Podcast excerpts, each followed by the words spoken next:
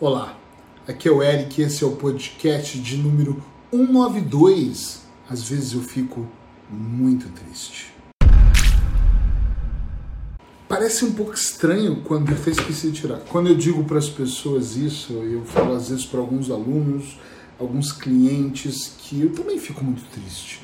E as pessoas me dizem assim: caramba, mas como pode? Se você domina a mente, se você entende de hipnose, se você medita diariamente, como pode? Também ficar triste de vez em quando. Porque tudo que depende do externo, que não depende de mim, pode vir com força e me abalar.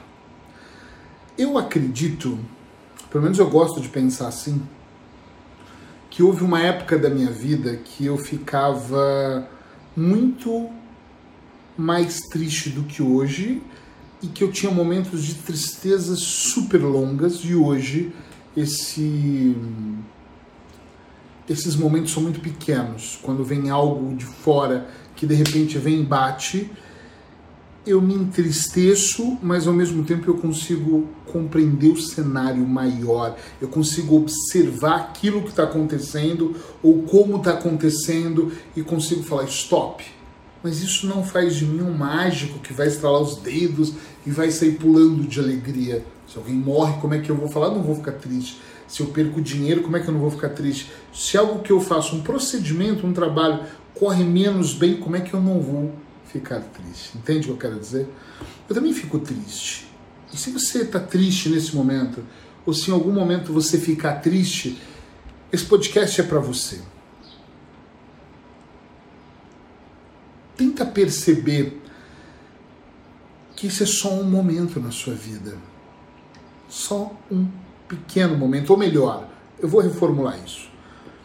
Se você ficar triste em algum momento, perceba que pode ser só um momento. Não precisa de ser algo longo, sabe? Que você vai ficar e vai insistir e vai reformular. E... Hum, não precisa. Pode ser só mesmo um momento. Um daqueles momentos que de repente você observa e até pensa, putz, que merda, que droga, tô triste. Tô triste porque eu fiz, tô triste porque eu deixei de fazer, tô triste porque não observei antes, tô triste, sei lá, não me importa por qualquer motivo, mas o que, que eu vou fazer com essa tristeza? O grande foco desse podcast, uh, e na verdade de todos os podcasts, é levar você a uma reflexão mais profunda, é você compreender que o problema não está em você ter um momento triste. Primeiro está em você permanecer nesse momento. Segundo, e talvez seja o mais importante, não sei nem se a ordem é essa, é eu saber o que eu faço com essa tristeza. Tá entendendo? Sim ou não? Quando eu tenho uma situação que me desequilibra ou por algum motivo me deixa triste, uma das coisas mais poderosas que eu preciso compreender é o que eu vou fazer com isso. Porque eu posso pegar a tristeza e alimentar ela mais, imaginar cenas coloridas, e eu falo isso porque o nosso cérebro tem essa imaginação, e quanto mais colorido, mais movimento, mais dói, mais emociona, e normalmente você não só vai lembrando do fato que te trouxe a tristeza, você vai acrescentando mais coisas. Por exemplo, imagina que você teve um problema com uma amizade, aí você lembra do outro amigo que você também teve problema, aí lembra de outra amizade da adolescência, ou lembra de outras coisas que te trouxeram tristeza, você vai empilhando uma após outra, vai empilhando vários momentos tristes, várias situações, e aquilo vai te destruindo, vai sendo dolorido, vai sendo realmente muito ruim para você. Ninguém gosta de estar triste, pelo menos eu acho que não, apesar que tem pessoas que às vezes eu vou analisar e elas possuem um ganho secundário tão grande quando elas estão tristes que acabam elas recorrendo e ficarem naquela corrida dos ratos, sempre ficando triste para poder receber ali alguma coisa em seguida. Agora, quando conscientemente nós pensamos na tristeza, é óbvio que nós não queremos estar dentro desse ciclo vicioso, mas de vez em quando não tem como eu, você ou ninguém escapar. De vez em quando realmente nós temos uma tristeza. E você sabe que às vezes tem pessoas que falam para mim, Eric, mas é do nada, eu não sei, nada aconteceu, ninguém me decepcionou, ninguém morreu, nada. Eu acordei e tô triste. mas se você analisar com calma, é sempre o que você vai fazer com sentimento. Se você analisar com calma, não tem a ver com, com isso, tem a ver, não tem a ver com ter a origem, tudo tem origem, tem a ver com, às vezes, o seu pensamento começa a analisar, por exemplo, o estilo de vida que você tem. Aí você pensa, puxa, eu queria tanto ir para a praia nesse verão e não posso. Ou eu queria no inverno e ver a neve. Não sei onde você vai estar tá vendo esse, ouvindo esse podcast ou vendo. Uh, de repente, putz, como eu me planejei de trocar de carro esse ano e o ano já está chegando à metade e ainda não troquei. Você pensou nisso durante a semana, mas aquilo fica dentro de você, entende? E aos poucos vai ficando, e vai corroendo, e vai trabalhando, e vai cansando. E pode ser, pode ser que aos poucos isso possa, hum, de alguma maneira, mexer com você. E mexer mesmo.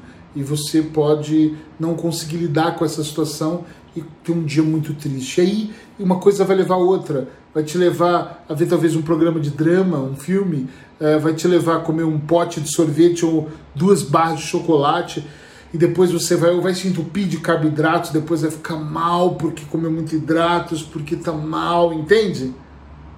Quando eu identifico que eu tô triste, eu nem saio imediatamente da tristeza, mas eu olho para ela e penso: será que eu estou insatisfeito? Porque eu, Eric, tenho um padrão de insatisfação. Por mais que eu faça coisas, muitas vezes eu estou insatisfeito com o que eu estou fazendo, eu quero mais. E eu trabalho muito essa sombra minha. E eu paro e penso, calma, não é insatisfação. Será que é o pensamento da semana? Será que é o cansaço?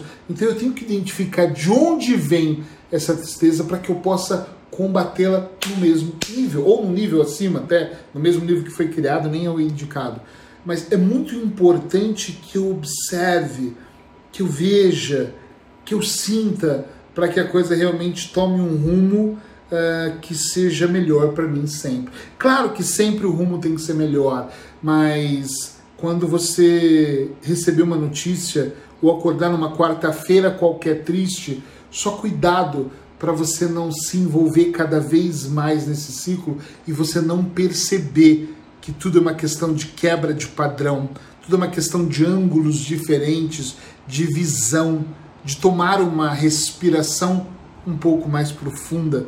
Talvez de ver um vídeo de comédia em vez de drama, talvez colocar o fone de ouvido e ouvir uma boa música alta e daquela que você fecha os olhos e realmente viaja, muda de perspectiva, muda o cenário, levanta da mesa, vai tomar um banho gelado se necessário for mas não permaneça dentro do quadro da tristeza. Eu também fico triste.